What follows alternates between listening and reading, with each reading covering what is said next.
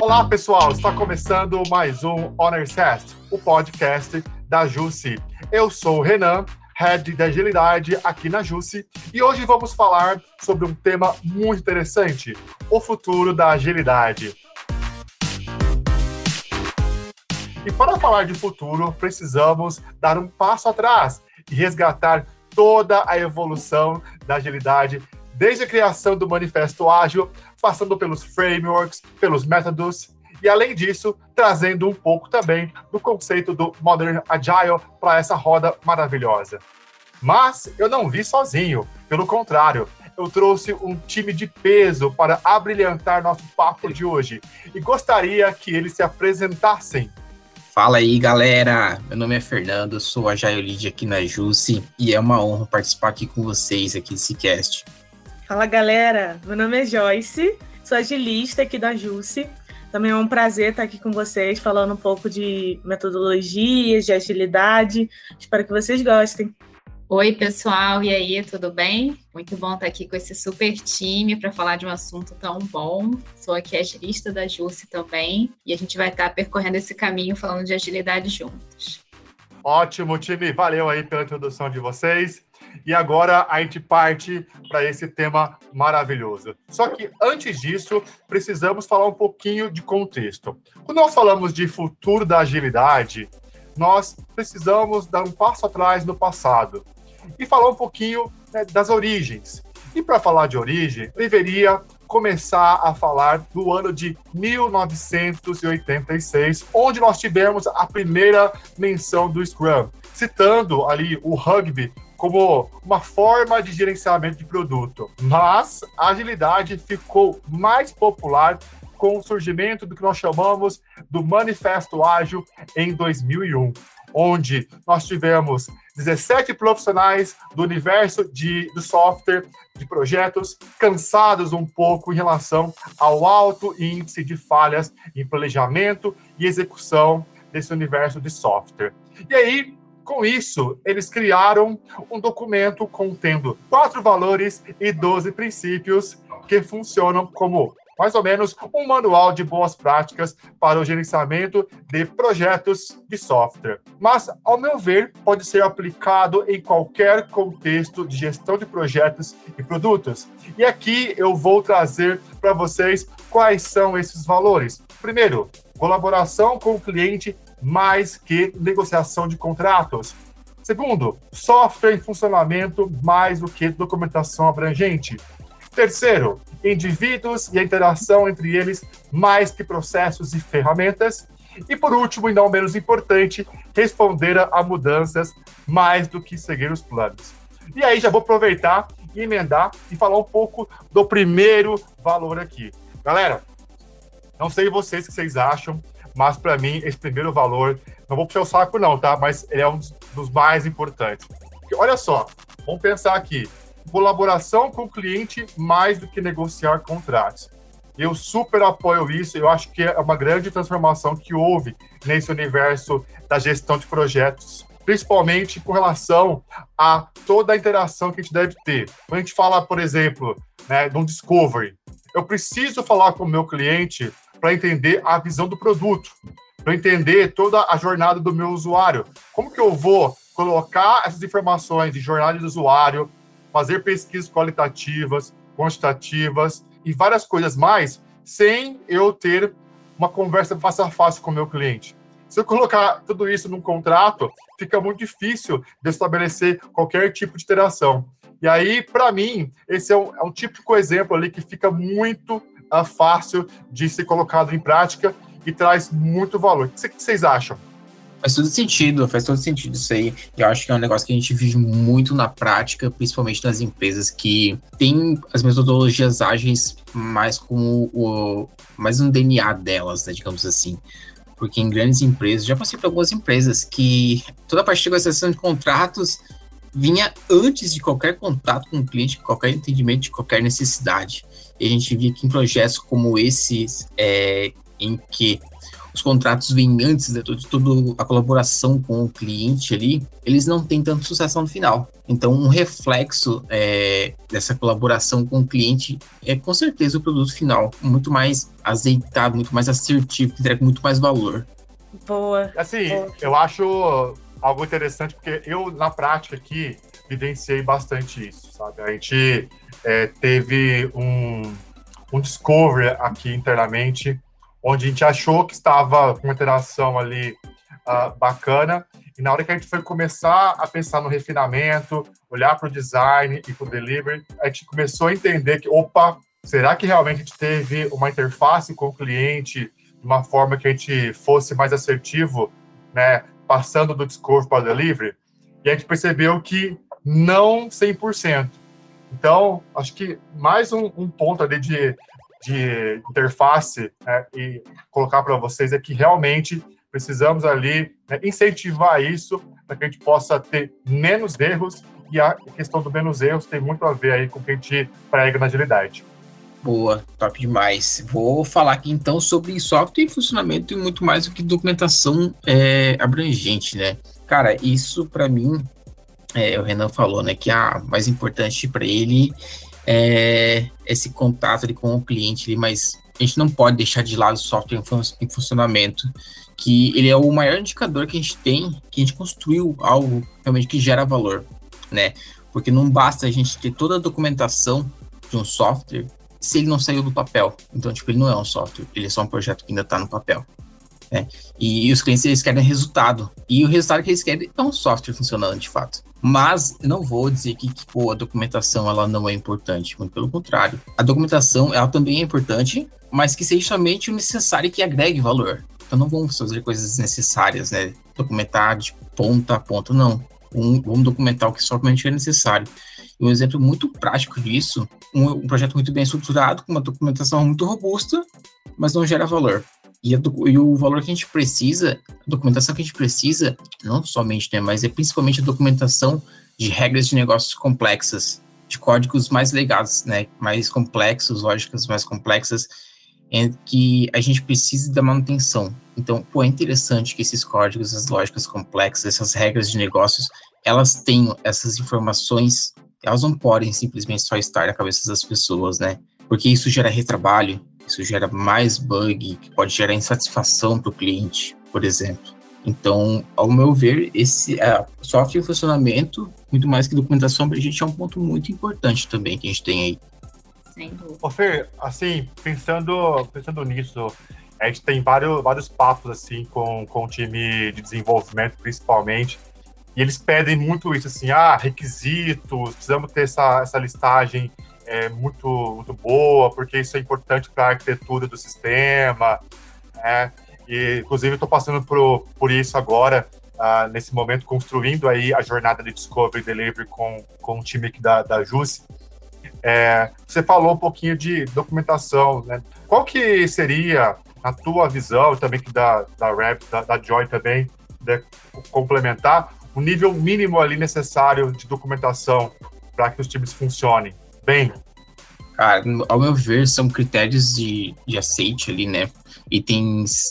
Os critérios, o que, que são os critérios de aceite? São aqueles critérios que, pelo qual o sistema não pode passar por uma liberação sem ter eles. Então, são itens fundamentais que a gente precisa.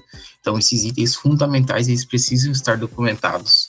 Outro, outra coisa é, são as regras de negócios. Regras de negócio onde que envolve muito cálculo, tem muita condição ali, pois esses itens eles têm que estar documentados, até para a equipe se basear naquilo ali. Mas como eu falei, se a gente criar um Wordzão um, um documento de, sei lá, 20 páginas, cara, tu pode ter certeza que o dev não vai ler tudo isso, não. Se tem algum dev que lê tudo isso, me chama aí que o cara tá de parabéns. Desafiou, Mas, cara, desafiou. É, é, raro, é raro. Participei de vários projetos, assim, ah, beleza, ele pode ler tudo, mas sempre vai passar alguma coisa, porque não tá enxuto então, quanto mais enxuto, mais objetiva aquela documentação for, melhor vai ser, porque os devs vão ler aquilo ali.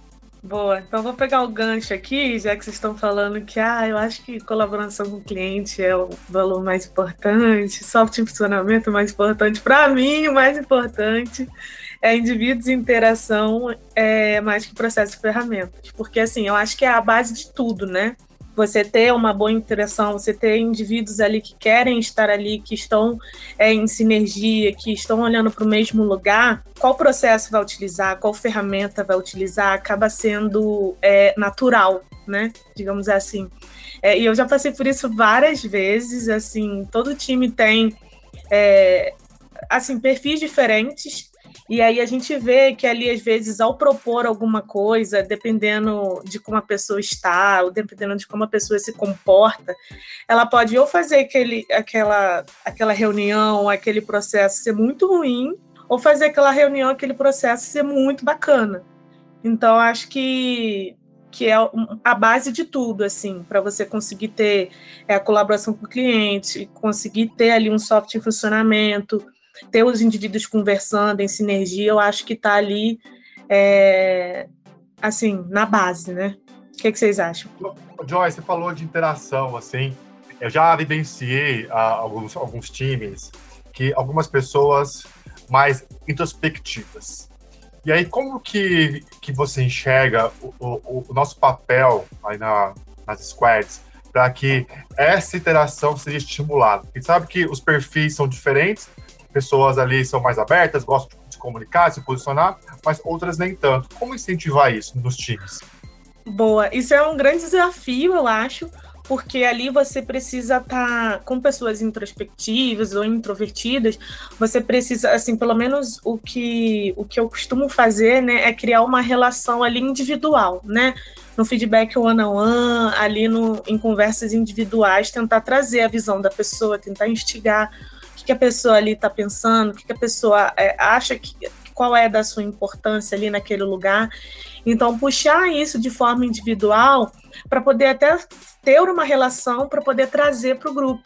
Porque às vezes o que essa pessoa sente é insegurança, medo de falar alguma besteira, ou é alguma pessoa que é muito extrovertida e acaba é, neutralizando essa pessoa introvertida. Então, eu costumo trazer ali uma relação mais individual uma conversa mais individual para entender todos os pontos e tal, para poder, na hora do grupo, puxar essa pessoa, né? Poder dar uma pescada nessa pessoa no grupo, assim, já tendo essa relação individual. Acho que isso é um caminho bom. O que, que vocês é, acham? Acho que tem, tem várias coisas ali no repertório do agilista que a gente pode pra, fazer para melhorar essas dinâmicas, né? Eu já fiz, por exemplo, com pessoas que não gostavam muito de falar, mais retraídas, você traz uma dinâmica que contenha mais escrita e não necessariamente a pessoa precisa se identificar e às vezes você consegue coletar muita coisa desse tipo de dinâmica. Então, como a gente se adapta ali a cada time, a cada tipo de pessoa, né?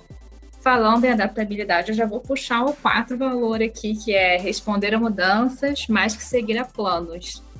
E aqui vem muito do que vocês já falaram, né? Não é que a gente não vai fazer planos, vamos ali na cara e na coragem, não é sobre isso. Mas é sobre como a gente olha cada vez menos para previsibilidade, mais para adaptabilidade, né? É sobre como a gente pode estar preparado para uma possível mudança de rota. E aqui eu gosto de trazer muito aquela analogia da, da trilha e do trilho. O trilho, a gente sabe exatamente onde ele está, a gente sabe onde o trem vai passar na trilha a gente sabe onde a gente está e onde a gente quer chegar, mas a gente tem ali um poder de se adaptar durante a trilha. Eu vou mais para a direita, para a esquerda, posso cortar o caminho aqui em cima. Então, é, é isso. Eu acho que os últimos anos mostraram muito isso para a gente. Nós vivemos um cenário de pandemia, quantas coisas mudaram, a gente passou a fazer coisas de formas que nunca tínhamos feito, e como a gente teve que se adaptar para as coisas continuarem dando certo, né? Então, eu gosto muito de utilizar feedbacks e observação dos cenários para ajudar a ter essas respostas mais rápidas. Mas eu acho que uma palavra-chave aqui é realmente a adaptabilidade. Boa, boa. É até engraçado, Rebeca, que você falou sobre trilha e trilho, porque eu ouço muito falar do trem-bala e do leopardo, né? Ah, boa, e aí, não sei se você conhece essa analogia do, do trem-bala e do leopardo Já ouviu falar assim, mas repete aí pra gente, que às vezes algum ouvinte nunca. Boa. É, a gente ouve muito falar que existe a agilidade do trem-bala, que na verdade ele é só rápido, né? Ele vai em uma uhum. direção só e ele é muito rápido. E tem o leopardo, que ele consegue ser rápido, mas na verdade a essência dele é a agilidade, porque ele consegue atravessar ali os obstáculos que aparecem no caminho, ele consegue se adaptar ali ao, ao, ao ambiente. Então, ele é mais flexível, né? Essa palavra tão importante para gente, do que o trem bala. Então, é, é, rápido, mas tem outras características que são mais valiosas, né? Perfeito, ótimo complemento. Boa. Muito bom, gente. Então, aqui passamos pelos quatro valores do Manifesto Ágil. E aí, para a gente ainda colocar um, um pouco mais de tempero aqui nesse assunto tão, tão interessante, nós temos, que eu chamo aqui de várias sopas de letrinhas aqui, que às vezes confunde galera. É, a gente acaba, poxa, isso aqui, onde que eu uso? XP, Scrum, Kanban, é de comer, de beber e tal. Então, poxa, vamos tentar trazer aqui de uma forma simplificada para as pessoas entenderem e depois, dando esse conceito aqui geral para todo mundo aqui, a gente já então partir ali porque a gente entende do futuro da agilidade aí no nosso bate-papo. E aí, Fê, cara, XP, a gente sabe que o XP ele já vem até mesmo antes do Manifesto Ágil. Inclusive, foi uma, uma fonte ali bem importante para a galera trazer para o Manifesto Ágil. Mas aí eu queria ver de você, o que você tem aí de é, explicar, simplificar aí para a gente sobre, sobre o XP? Boa, legal.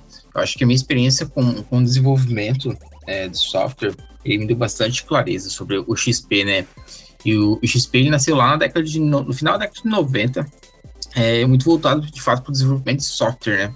E ele é uma metodologia que o objetivo dele é criar sistemas de alta qualidade com base numa interação bem próxima com o cliente, com testagem constante e os ciclos de desenvolvimento curto. Então a gente pega é, esse, esse isso que eu falei agora e vamos olhar para o manifesto. Então, tipo, ele se relaciona em várias partes com o manifesto ágil. Ciclos de desenvolvimento curtos. Significa que o software em funcionamento, mas a implementação para a gente continuo defendendo meu ponto aqui, ó. Não, mas estou brincando, todos os quatro valores do, manifesto eles são importantes, que juntos eles têm uma força maior, né? Cada um tem sua força individual ali.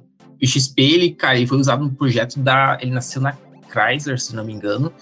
Mas antes de né, se patentear e usado na Chrysler, ele foi usado em um projeto da NASA. Vocês têm noção. Tipo, isso prova o valor dele, né? Pô, uma parada que foi usada pela NASA, assim. E veio e por mais que ele nasceu lá na década de 90, ele não sofreu muitas alterações. E ele sobrevive até hoje, cara. Muita gente se baseia nele para usar para fazer desenvolvimento de software, planejamento, né? Ele tem algumas boas práticas, como o pair programming. Muito normal a gente ver isso dentro do desenvolvimento de software, por exemplo, né? A parte de, de ciclos, de teste, desenvolvimento, é, né, entregas curtas, desenvolvimento, ciclos de desenvolvimento curto. Então, isso são práticas do XP que são usadas até hoje constantemente e cada vez tem mais força, né? E um dos principais, os três principais objetivos do XP é, de fato, reduzir o custo né, é, de, das mudanças dos requisitos, valores e princípios e práticas básicas. Então, pô, não vamos tentar reinventar a roda, vamos fazer o que funciona, né? E dentro disso tem uma parada muito interessante, que é quando você passa por um código, você tem que deixar melhor do que estava antes, e tu tem que escrever código de uma forma que todo mundo entenda. Qualquer desenvolvedor que for pegar ali, ele vai ler a tua lógica e ele vai entender, né? É, que está totalmente relacionado com o terceiro item aqui, objetivo, que é produzir software de alta qualidade de forma mais produtiva, que é as padronizações. Só dar um, uma pergunta aqui rápida, mas por que, que, vocês acham que hoje, né, 2022, o, o XP me parece pouco utilizado, assim? O que, será que levou a essa pouca aderência, porque a gente, né, vou até dando spoiler aqui, né, já de Scrum e Kanban, mas é, não quero antecipar, mas não ouço dos meus colegas no network ninguém falando sobre, sobre XP. E aí queria ouvir de vocês aí a, a opinião. Eu acho que ele foi diluído, assim, todas as, as metodologias, né, e todas as ferramentas. Eu acho que a gente não ouve realmente falar diretamente dele, mas eu acho que ele foi diluído ali, tá no, na veia ali do desenvolvedor, sabe? Mas sei, o que você acha, Fê? A aplicação dele foi de fato diluída entre esses vários frameworks, métodos, enfim, é, que a gente tem hoje no mercado. E a gente não ouve falar do XP como uma, um método né, ágil, porque é, não é tipo um método de agilidade especificamente, ele é mais uma metodologia de desenvolvimento. Então, nós, como agilistas, nós não, não, não usamos o XP de fato. Nós passamos alguns conhecimentos, né, que que está dentro do Scrum, está dentro do Kanban, por exemplo, está dentro de outras práticas, de tudo que a gente estuda. A gente passa esses conhecimentos para o desenvolvedor. Mas com isso, vários desenvolvedores que, cara, eles usam XP, cara, são fiéis, não, XP, XP, isso aqui que eu vou usar, funciona. Então, se a gente descer mais a nível de desenvolvimento, a gente vai usar, vai ver várias pessoas, vários profissionais que eles usam, acreditam e gostam muito. É, eu acho que até é, faz parte ali do agilista também puxar ali um pouco das boas práticas do desenvolvedor, né? Nós agilistas temos boas práticas, PO tem boas práticas, acho que as boas práticas do, do, dos desenvolvedores é usar ali o XP, né? Eu acho que faz parte da gente também estar tá puxando isso é, dos devs, mas aí, aí a gente vai entrar no assunto de papel das listas, vai longe. Vou ficar quieto. Mas é isso aí, cara. Eu, eu digo que o manifesto ele nasceu também do XP, assim, ele bebe totalmente da, da, da fonte do XP ali e está muito relacionado com que tudo que a gente usa hoje no dia a dia, voltado a desenvolvimento de software, cara, bebe um pouco da fonte de XP e nossas práticas são baseadas no, no manifesto ágil, então acaba tudo que está relacionado. Pô, e aí puxando o gancho um pouco para falar sobre Scrum, né? O Renan deu um spoiler ali sobre 1986, né? Que foi lançado, que foi é, lançado, não, qual é a palavra? Que foi publicado, publicado um artigo é, falando sobre o Scrum ali. E o Scrum ele tem cinco valores, como eu falei antes. Eu vou começar falando falar dos valores porque os indivíduos ali, todo mundo que está no time, precisa estar tá conectado com esses valores para poder todo o restante que eu for explicar do Scrum fazer sentido, né? Então, o Scrum tem o, os valores que é foco, abertura, coragem, comprometimento, respeito, né? É, e a ideia é esse time seguir isso, é, seguir esses valores para poder começar a praticar o Scrum, né? A gente tem a sprint, né, que é o coração do Scrum, e é composta por ciclos, e esses ciclos podem ser quinzenal, semanal, mensal, a gente vê aí é, é, de vários tipos de, de ciclos, né? E contém vários eventos inseridos, né, para que seja desenvolvido o produto no final. Vai resultar no incremento, né, a gente chama esse produto no final de incremento, e cada sprint a gente realiza melhorias nesse incremento. Né? É, e também tem uma coisa, esse incremento ele é, ele é nomeado né, por meio de uma lista que é o próprio backlog, que contém todos os passos ali que deve ser realizado para confeccionar esses incrementos, esse produto final. Tem quatro eventos principais, né? O Scrum, que é a Daily, que é realizada ali diariamente, né? A gente tem a Planning, onde a gente planeja o ciclo de trabalho, a gente tem é, a Review, onde participa ali os stakeholders e tal, para ver o que, que, foi feito no fim desse, desse ciclo. E a gente tem retrospectiva, onde a gente, fala, a gente fala sobre melhorias, né? A gente acaba usando muito também a reunião de refinamento, que não está proposto ali no Scrum, mas a gente utiliza como boa prática. E também o Scrum prevê, prevê, times pequenos, né? Assim como no rugby mesmo, né? O nome Scrum é de acordo com uma estratégia do jogo de rugby. Então, é, tem essa analogia também com o tamanho do time. Eu acho que faltou falar alguma coisa. Eu acho que os papéis, né? A gente tem PO, o Scrum Master e o time de desenvolvimento. E eu acho que no resumão é isso sobre Scrum.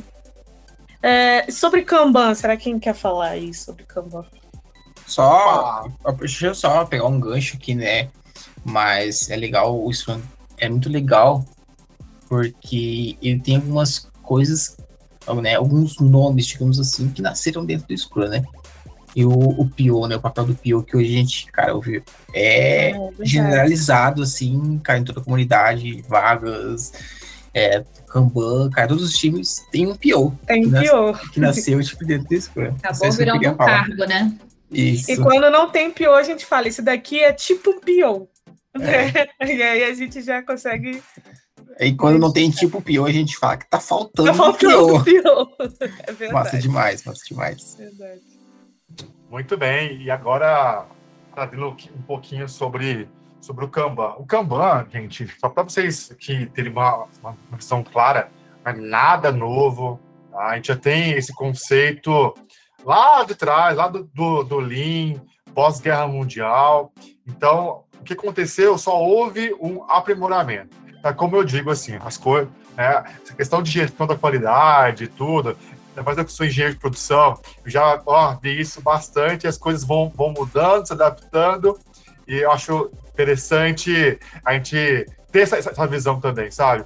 E aí, Rebs, você também que é igual a mim, né? Engenheiro de produção aí, contribua, por favor.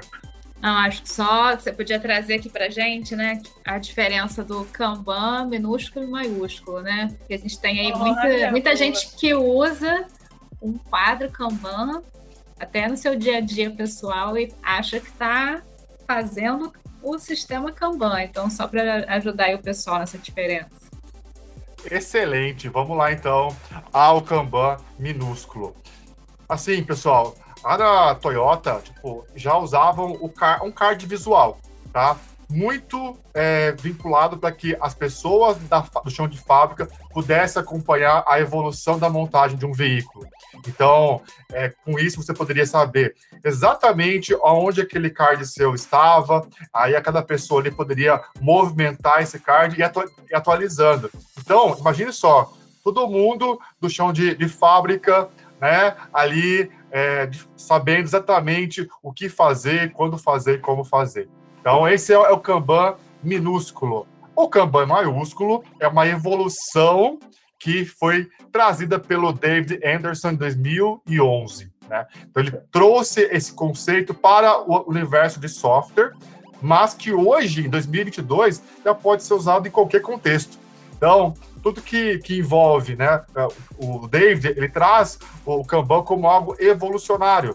Então, a ideia é eu ter um, um, fluxo de trabalho onde eu possa ter ali as minhas etapas ali muito bem né, colocadas e com o contexto desse sistema puxado. Tipo, o que, que, é, que, que é isso, sistema puxado? Eu só vou produzir, né, quando o meu cliente requisitar.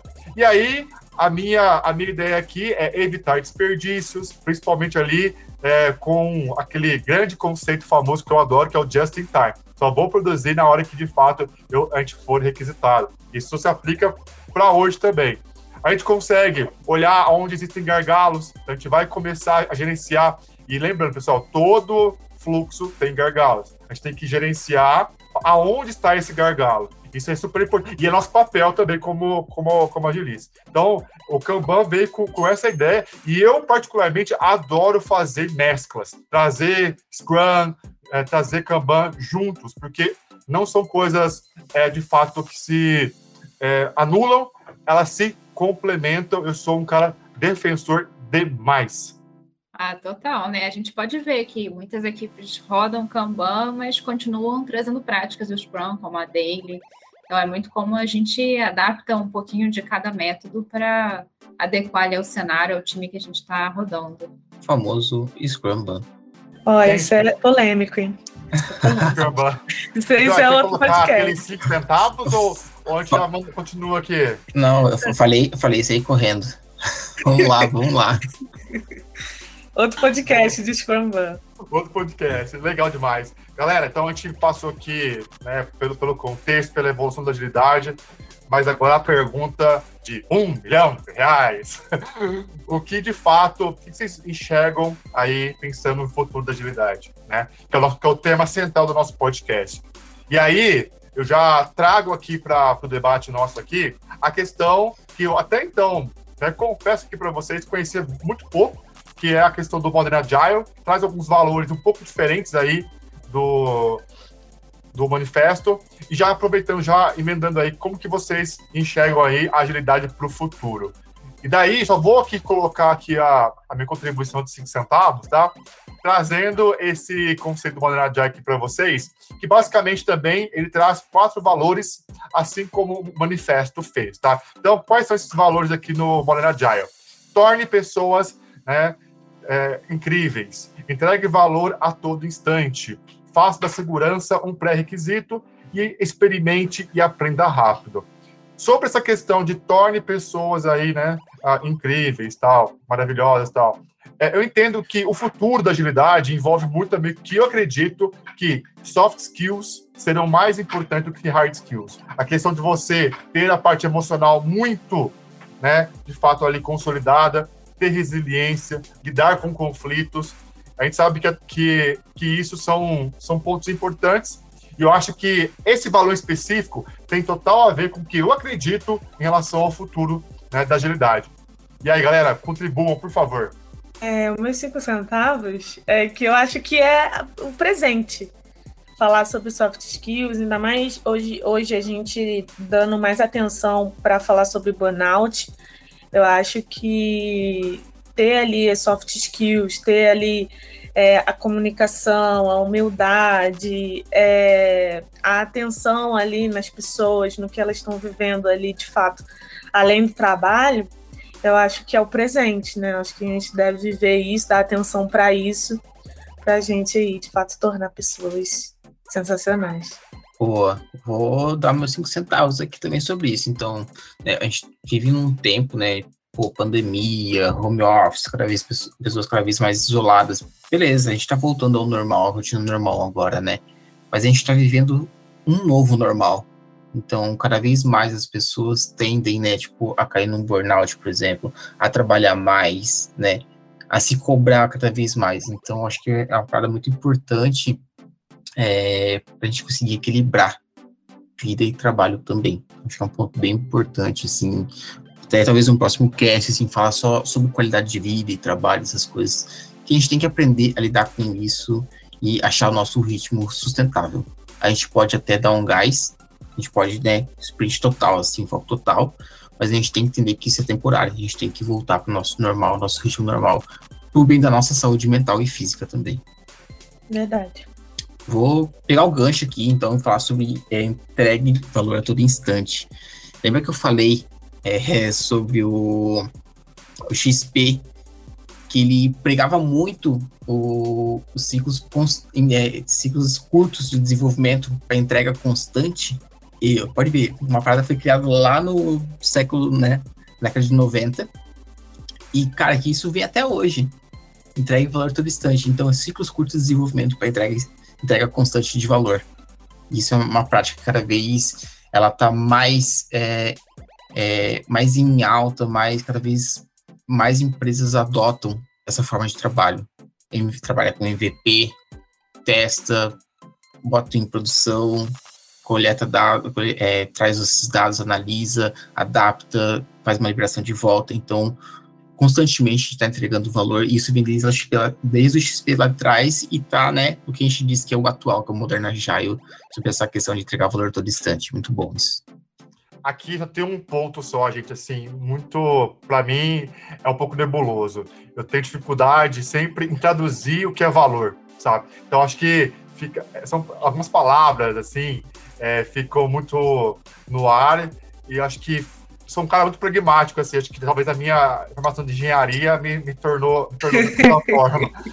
Então, valor, entregue valor, todo isso. O que, que é esse valor, né? Então, acho que que esse, essa expressão valor, no valor de entrega e valor todo instante, tem que tomar muito cuidado da gente sempre é, tentar mensurar, tornar palpável ali para as pessoas, principalmente quando a gente for ter ali com os clientes, né, os alinhamentos. Então, para mim, pensando em futuro, essa palavra valor precisa cada vez mais ser ali quantificável. É isso que eu ia dizer agora, tá? eu queria falar, tu acabou de falar no final, né? Esse valor que a gente entrega, ele tem que ser quantificável, tem que ser mensurável, tem que ser palpável de fato, né? Ele tem que ser algo que a gente consiga ver, a gente vai conseguir medir. Mas por que, que eu vou medir? Cara, eu vou medir para ter alguma ação em cima daquela, daquele dado que eu vou, eu vou trazer. Então, tipo assim, ah, gerou valor, mas o quanto de valor gerou? Será que eu consigo gerar mais valor em cima disso? Por esse motivo, vou medir, vou trazer para dentro de casa, vou analisar e vou gerar uma ação em cima daquele resultado que ele me deu. Isso aí. Acho que também tem um, um valor importante ali do Modern Agile, que é o faça da segurança um pré-requisito. E aí, é, eu acho que ao ler assim, a gente pensa em algo bem genérico, né? Faça da segurança um pré-requisito. E aqui eu acho que é para ser genérico mesmo, sabe? Eu acho que é para para falar de segurança em todos os aspectos, segurança das pessoas, segurança até é, do que os desenvolvedores estão pegando ali para fazer, do tipo, será que o discovery está bem feito? De forma que os, os desenvolvedores estão com segurança ali em relação a dúvidas, em relação a, ao que fazer, será que está claro? E aí a gente tem é, a descrição dos requisitos, os critérios de aceite, como o Fer falou aí antes. Será que está claro isso? Será que eles estão seguros para desenvolverem algo? Em relação às pessoas, será que as pessoas estão se sentindo num ambiente seguro para falar assim, olha, é, por exemplo, deve falar para o PO, olha, é, eu acho que você é, é, pode ter essa ideia, essa outra ideia, porque todo mundo pode opinar, é um time só, a gente tem ali é, funções, né? papéis, mas onde todo mundo ali está fazendo o mesmo produto no final, né? Então eu acho que é, a definição de segurança aqui como pré-requisito é bem, bem geral, assim. Eu acho que isso é o legal assim do Modena Agile, que eles têm muitos valores que você pode adequar em vários, várias situações. Não, total, Joy. E acho que o que você falou sobre ambiente seguro conecta muito com o quarto valor ali, né? De experimente e aprenda rápido. É para você conseguir ter experimentação contínua, você precisa estar inserido num, num ambiente, numa cultura que te dê segurança para errar, né? Porque faz parte desse processo. É assim que a gente consegue ali ter uma melhoria contínua. Então, esse quarto valor eu acho que casa muito com o que você acabou de falar, né? E obviamente, os quatro valores são muito conectados. É, não sei a opinião dos meus colegas aqui, mas eu enxergo muito o Modern Agile como uma, não sei se uma evolução, mas pelo menos um complemento do manifesto. Eu não acho que é o novo manifesto, eu acho que ele vem acompanhando as mudanças que nós temos aí no mundo VUCA, BANI, enfim, como você quiser chamar, mas eu vejo isso, continua tudo muito conectado. Cara, assim como né, a gente fala a agilidade é adaptável, né? Então, cara, o manifesto não fez diferente, ele é adaptável e ele está se adaptando. Então, o resultado disso é o Modern Agile. Lançou aí, agora a frase final. Brabo, brabo, hein? gostei. Galera, ótimo. Então, a gente fez aqui, pensando né, na modernidade aqui da agilidade, a gente fez essa, esse comparativo aqui, achei super, super massa. E aí, para a gente já indo para o encerramento aqui do nosso podcast, eu queria que vocês dessem aqui um, uma pequena né, é, frase aqui, ou enfim, que vocês aqui quiserem, fiquem à vontade, pensando o que vocês agora enxergam para frente na agilidade. Vocês entendem que é, nós vamos caminhar, e eu queria ouvir aí de vocês rapidamente para que os nossos ouvintes aqui estejam aí super antenados. Pô, legal. Eu acho que o futuro da agilidade, cara, a gente cada vez mais criar criar ferramentas, processos, frameworks que vão ajudar times a construir software, né? Não só software, mas é o, é o mais comum que a gente mais atua com agilidade, assim, mas a construir times e softwares de alta qualidade, com um tempo de curto menor e mais assertividade. Eu diria que o futuro, que já está acontecendo no presente, é a agilidade entrando aos poucos em, em lugares que nós nunca imaginávamos. Por exemplo, em, em órgãos do governo, por exemplo, a gente tem ali uma burocracia um pouco maior, uma necessidade de documentação mais abrangente, que vai um pouco ali batendo contra, mas talvez você não consiga, por exemplo, implementar um Scrum, mas você pode trazer boas práticas.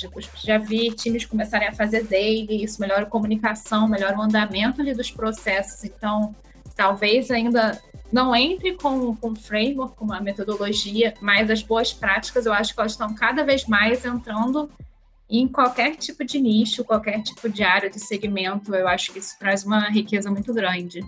É, puxando esse, esses vários nichos, me veio aqui na cabeça em relação ao jurídico ágil, que eu já ouvi falar em alguns lugares.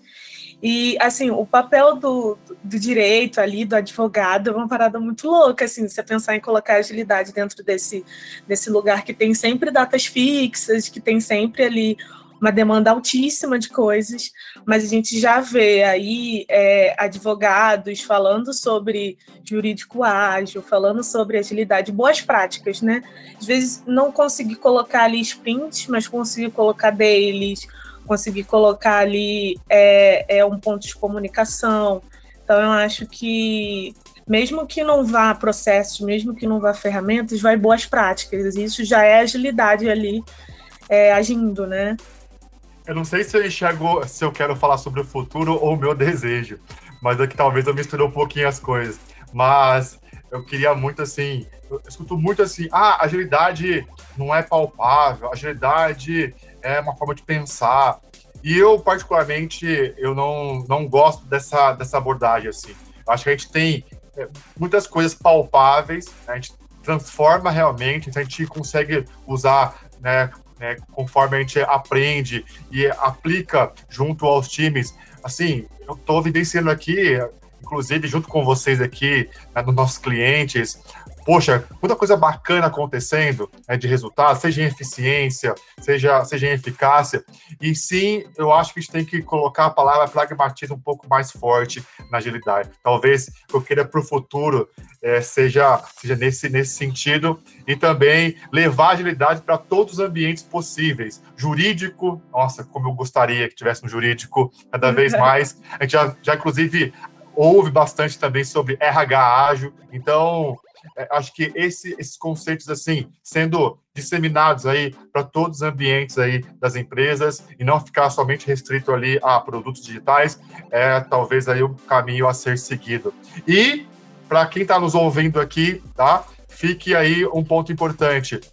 É super interessante que é, onde a gente for aplicar agilidade, que tenha, tenhamos aí claramente um assessment, um diagnóstico muito claro, que envolva alguns pilares como processos, produto, estratégia, é, é, cultura, para que a gente possa, de fato, entender melhor o contexto e saber exatamente qual ferramenta, qual método, qual framework utilizar. E aqui, esse time aqui de experts, com certeza, vai ajudá-los e vai ajudá-las nessa missão tão interessante que nós aqui amamos. Estamos chegando ao fim, galera, de mais um podcast. Oh, vai, ouvi. Oh, é isso aí. Aí já acabou. Então, quero deixar aqui aos nossos ouvintes aqui, primeiramente agradecer vocês aqui que participaram, né? A Rebs, Joy e Fer, obrigado demais pela participação. É, e aí, pessoal, nossos ouvintes, fiquem atentos aí a mais conteúdos que vamos lançar brevemente. Foi um prazerzaço ali. Uh, ter com vocês aí junto, junto com a gente. Compartilha esse, esse link do podcast com seus amigos, com as suas amigas e também com seus inimigos e inimigas. Eles também vão adorar, tenho certeza disso. E até o próximo podcast. Abraços e beijos, Ares. Até mais. Fui! Valeu, gente.